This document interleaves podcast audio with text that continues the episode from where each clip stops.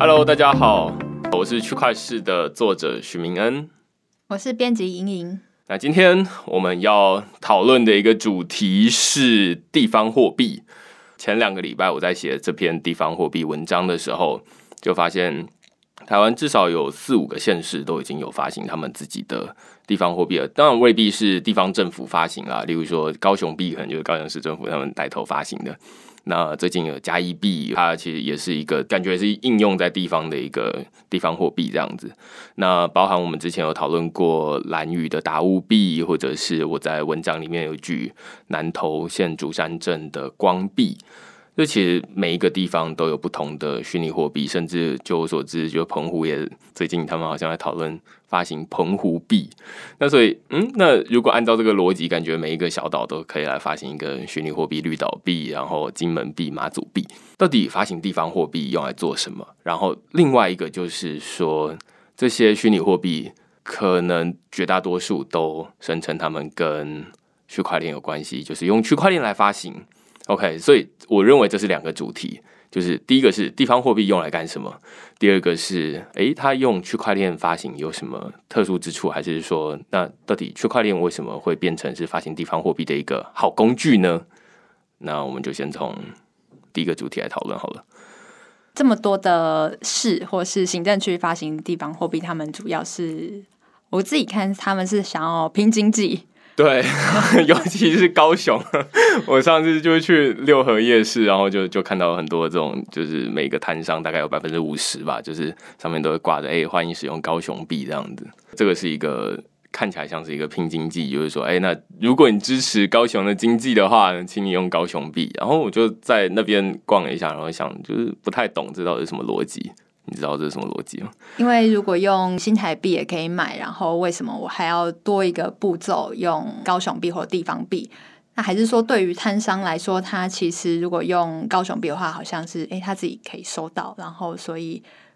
所以就被提升了。对，我也不知道为什么。对，所以其实就听起来怪怪的。就是如果我收，假设我们用假设一个情况好了，就是说我是摊商，然后鸡排卖六十块钱，那我就是顾客用六十块的高雄币付，我有两个好处。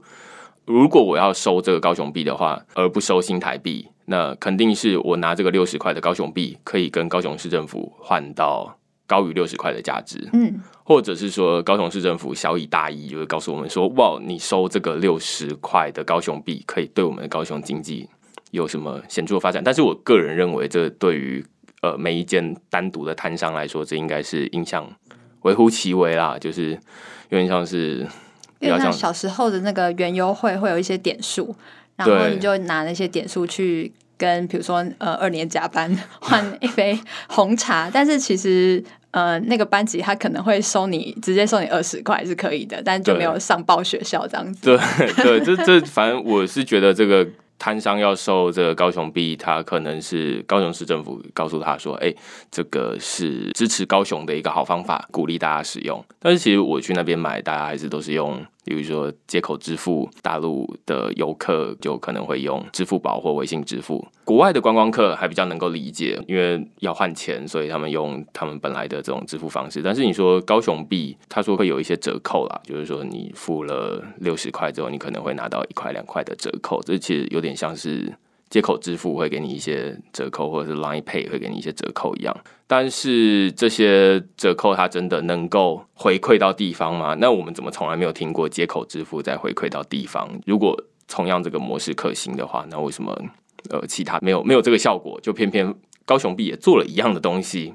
就有一样的效果呢？对，所以我就是在写这篇文章的时候，我们在讨论就是说，诶，地方货币其实这可能是一个错误的使用方式。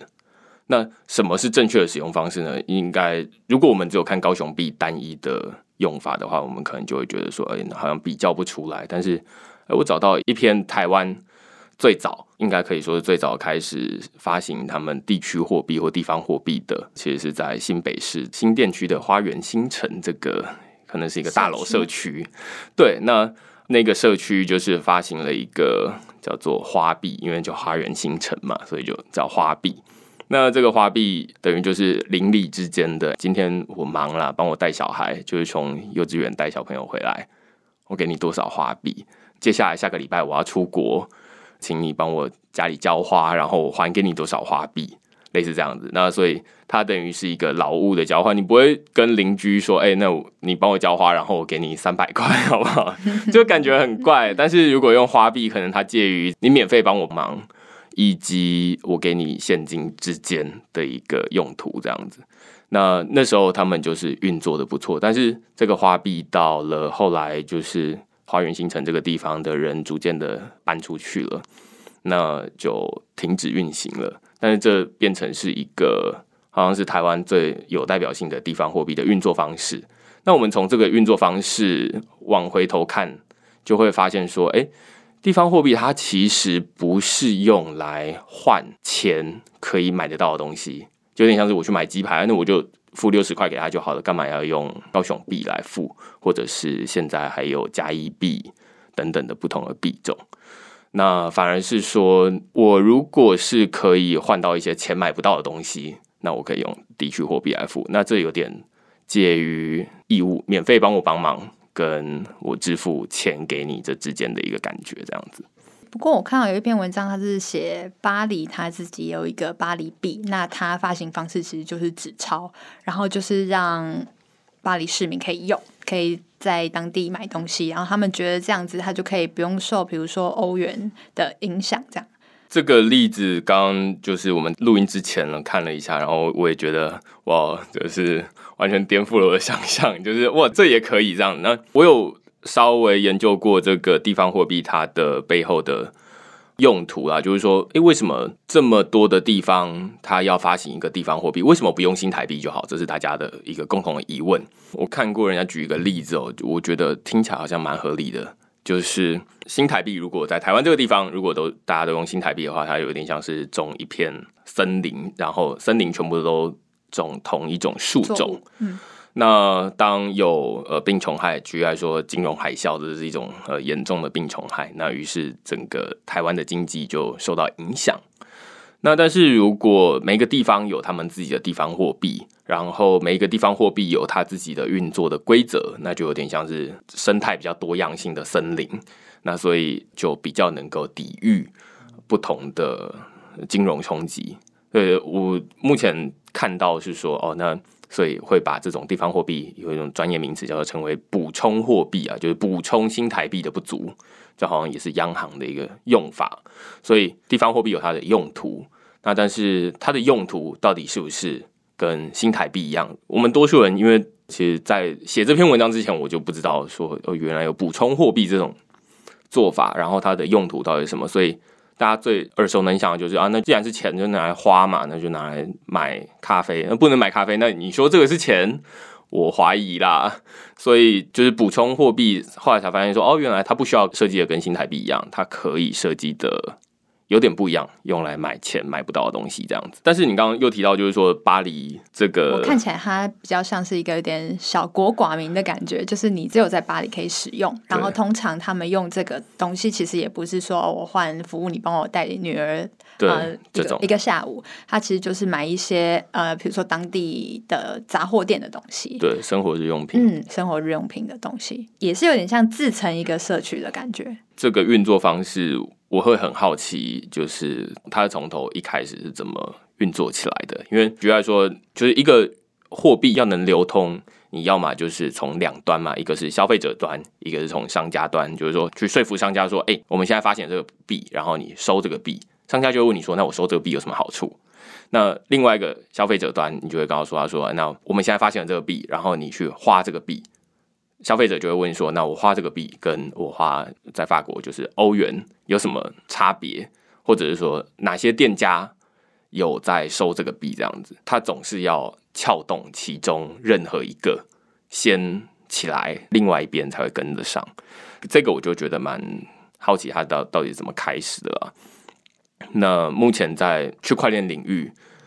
比较常见的都是先把钱发到消费者这边，然后例如说透过各种不同的挖矿方式，例如说呃你 po 文挖矿、拍手挖矿，然后甚至是空投，等于就是免费拿到币。你就是去登记，你就可以拿到钱了，这样子，那他们就可以很方便的去说服商家说，哎、嗯欸，现在超多人拿到这个币，然后如果他还能够带入一点挖矿方式，就是说、欸、这些人拿到的币，他们都是怎么拿到的？所以他们有哪些共通属性？例如说，他们都是学生，那所以你卖的，呃，例如说小笔记本，正好是你的。T A 这样对，就是你的目标客群，那所以他们就可能过来你这边消费。那你是不是希望有更多的学生知道你的东西呢？那你要不要考虑收这个虚拟货币？这是目前在区块链领域最常见的做法啦，就是先打消费者这一端，然后再来说服店家。当然也有人反过来，就是说。先去谈好很多店家，那但是这这个就要虚拟货币发行的人背景很雄厚了，就是说你说不出来哪些消费者有这些币的时候，你就要说服这些店家说你要收这些币，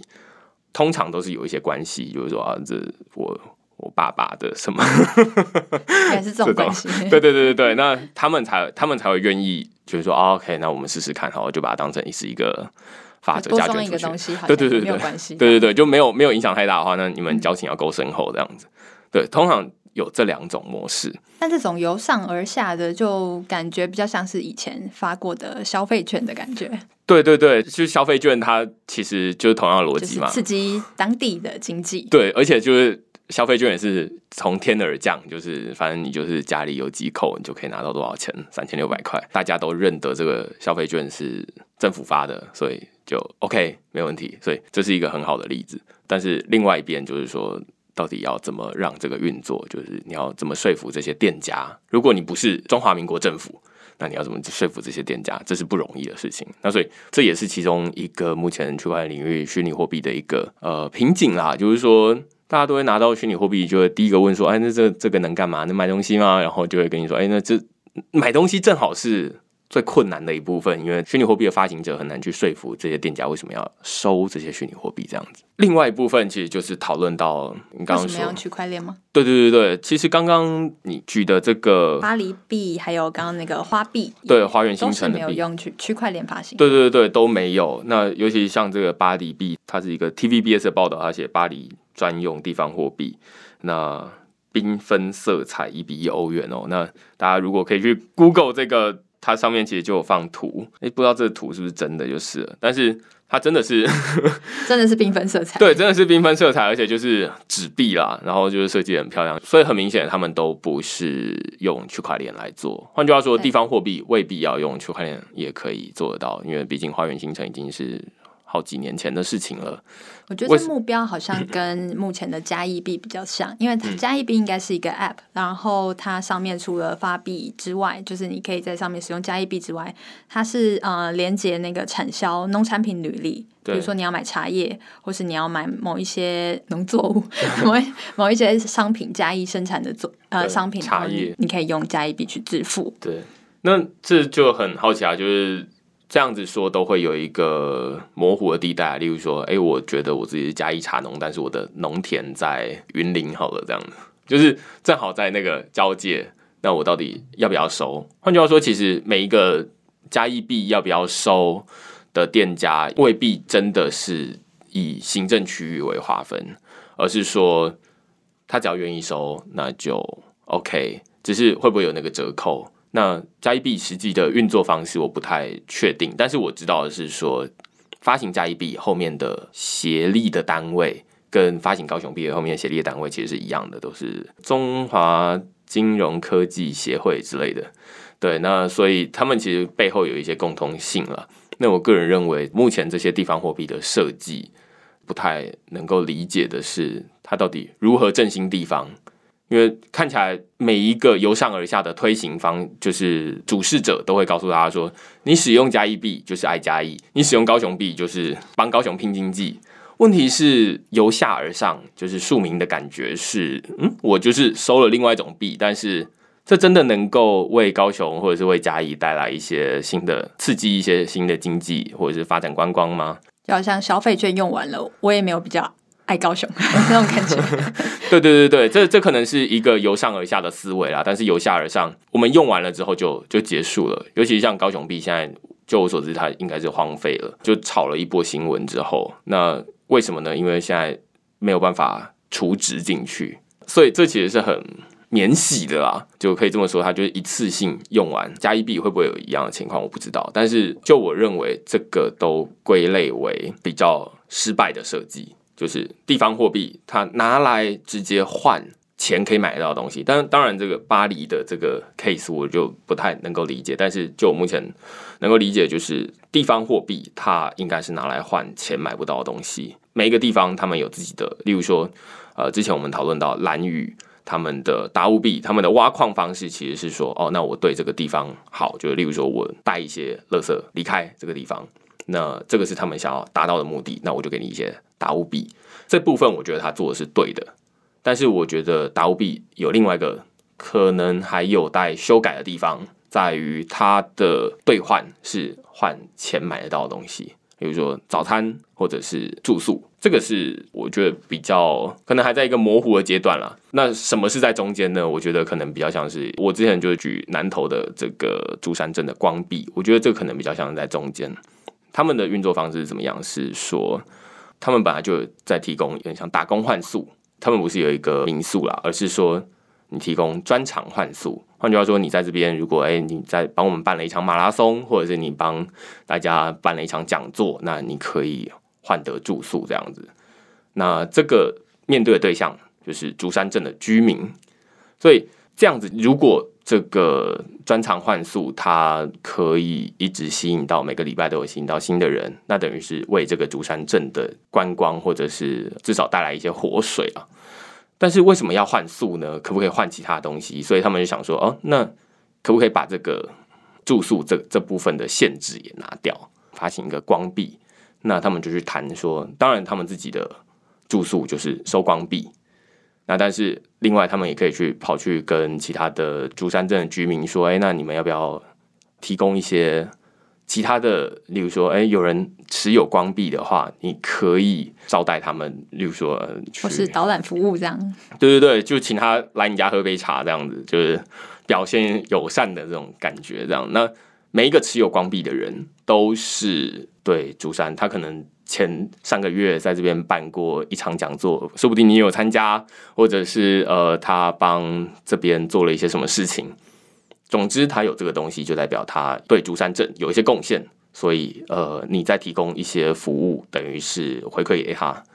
但是这些，例如说请他来喝茶或请他来吃饭，这些都是用钱买不到的。我们不会有人就是路人走过来就说：“哎，我付三百块，然后请你让我进去你家喝杯茶。”怪怪的。但是这这就是钱买不到的东西。我觉得这比较像是一个可行的运行模式，但这就会有一个问题，就是说。要怎么让这些居民愿意开始理解这整个概念，然后收竹山的光币？那持有光币的人，他要怎么表现的说我是有光币的人？那我应该要去哪里兑换这些东西？对，因为他就不像是一个店家这样子，就是说，每一个店家你走进去都可以用新台币，但是不是每一个人他都收光币？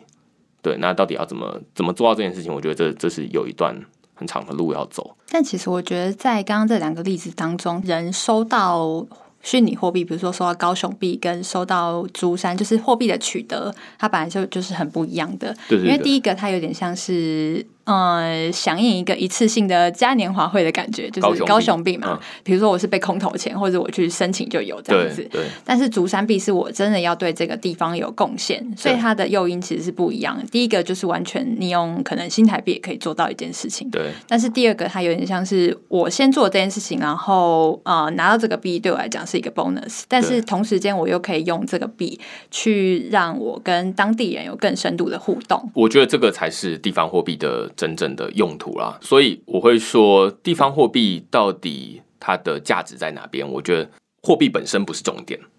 挖矿的方式才是重点。就来说，刚刚专长换速，它就是一种专长挖矿啦。它现在是变成专长换币嘛，那就是专长挖矿。那回过头来说，高雄它就是空投，它没有任何的挖矿方式，所以它也就没有所谓的。什么爱高雄、提升拼经济等等的。如果你说你要拿到高雄币，你要到美丽华，呃呃，不是美丽岛，美丽岛车站大喊一声，就是高雄发大财。对对对对，那那这个这个 OK，这个我我可以理解。那这是一种另外一种方式，但是发大财挖矿，对对对，这个发大口号挖矿的，对对对对对对。但是如果你说什么都没做，我就注册，我就可以拿到钱的，这可能叫注册挖矿。那你只是提升你的注册量，然后让那个数字变得很好看而已。所以。我觉得挖矿方式才是重点。那回过头来，我之前很久之前可能写过一篇文章，就是说从商家的角度来说，我到底怎么决定要收什么样的虚拟货币？现在虚拟货币有几千种，有比特币，有以太币，有很多商店，他就是说啊，我就收比特币。其实我个人认为，假设有有一个币说，哎，那你要不要收我们的币？如果我是店家的话，我就回头问说，那你的挖矿方式是什么？如果你的挖矿方式是，哎、我很认同高雄应该要提升经济，然后你有对这个东西有一些作为，那我就收你的币，或者就是以竹山的例子，就是说，哎、你对竹山有贡献，所以我收这个币，代表的是我支持这个理念，所有凭着这个币来的人都是符合这个理念的，都是对这个理念做出贡献的人，那我就愿意，我身为一个店家，我收这个币，然后提供持币的人一些对应的服务。这个就是一个对这个生态系的贡献，这样子。应该说，挖矿的方式你是要有一直延续的。比如说，之前我们提的社交挖矿，那我们平常每天都是一直在泡在社交媒体上面按赞啊，或者是干嘛的，对，这就很容易延续。对，或者你真的很喜欢一个地方，那你每天去，然后比如说你会会愿意一直每一天，可能每个礼拜去进滩，然后这也是一个有延续的感觉。对对对，呃，或者是写文章，然后你就帮那个文章拍手，那这这也是一种就是。假设我是一个老板，然后我收这个拍手的这个 Litecoin 好了。那之前有写过这个文章。那假设我是咖啡厅的老板，我愿意大家用 Litecoin 来跟我兑换咖啡。那等于就是说我吸引到一批诶很喜欢写文章的人。然后他们来我的咖啡馆，对对，来我的咖啡馆，那我可能就可以营造出一个文青的感觉。OK，大家都在这边写文章，然后写完文章之后，你还可以就是你刚以前的明星咖啡馆 哦，对，对，然后你就可以，你又可以再跟老板说，哎，那我刚我刚赚得了一杯咖啡的钱，然后再来一杯咖啡这样子，我就觉得哦，这好像是一个可以营造出一个特殊的氛围啦。所以我个人认为这，这这才是一个地方货币的用途，就是说它真正的背后意义，它在于挖矿到底对。谁有什么好处？这样子，这也就是你刚刚说的补充新台币的概念。对，因为新台币就是比较分散的，它没有一个每一个人，例如说哦，我就写文章，呃，做订阅制赚钱，然后我再去咖啡厅。对，那有一些人他是，例如说在 Seven Eleven 工作，然后赚到钱，然后他再去咖啡厅，这其实是非常分散的，嗯、这是另更高的层次啊，就是在国家的这个层次。嗯、但是，呃，如果我们要把它降到地区的层次的话，那你就要有一个。哎、欸，你对这个地区有什么贡献？这样子，但我们刚刚好像要要讲的是区块链。对，欸、对，对，第二个主题其实区块链就是呃，那到底区块链对这个东西有什么用呢？其实我我我们之前就有提过，就是说区块链它其实是一个数位的防伪机制，有点像是浮水印、钞票浮水印这样子。那只是说过去的数位的这个钱，它也有防伪机制，例如说我就是自己建一个中心化的伺服器，然后用一个 App。然后通通来管，所有所有人要用这个，对对对，所有要用这个币的人，通通都是来我这边登录之后，你就可以使用了。但是现在用区块链，它等于就是说，哎，我们不需要登入，我们就直接像买早餐这样，就是你把钞票拿给对方。那用虚拟货币，就是你直接从你的手机里面的钱包转给对方就好。那这个钱包是跟对方的钱包可能完全不一样，但是你们可以互相转账这样子，就转比特币给对方，或者转地方货币给对方这样子。所以我会觉得区块链它是一种防伪机制，那可以让地方货币过去都是以纸币为主，而且现在对对对，那现在呃用区块链来发行一个虚拟货币，其实是非常简单的，一分钟就发行一个虚拟货币这样子，大家也都可以直接在。手机的 App Store 或者是 Google Play 上面，就是下载到钱包，然后就可以开始使用了，完全不需要像以前这样，就是写一个银行的 App，然后呃让所有人都可以用，这个维护的成本很高，工程的成本也很高，这样子。或者像巴黎这样印实体的巴黎币钞票。对，那这个就是又是实体的钞票，当然实体的钞票也可以运作，这没什么问题。所以我个人认为，就是整个地方货币它的核心的概念，其实是在于它背后的代表的意义。货币它本身，你当然可以实体，也可以虚拟。那区块链在这个地方货币的这个议题里面，其实只是一个虚拟的货币的防伪机制而已，它并不是主要的重点。我们听完这一集就可以知道说，哦，那当有一个地方货币，然后主打说，哎，我们使用的是区块链，他就知道说，哦，那它其实是在打一个很 minor、很次要的特色，因为就是很明显是要拿区块链来炒话题，才会说啊，那我们是用区块链。但是实际上，它真正意义在于背后的挖矿机制，然后它这个生态系到底怎么运作这样子。OK，那今天就是我们讨论地方货币。如果你喜欢我们的语音节目的讨论的话，欢迎订阅。或者是输入 listen 到我们的折扣码当中，哦、你就可以获得一百元的折扣。好，那就谢谢大家，谢谢，拜拜，拜拜。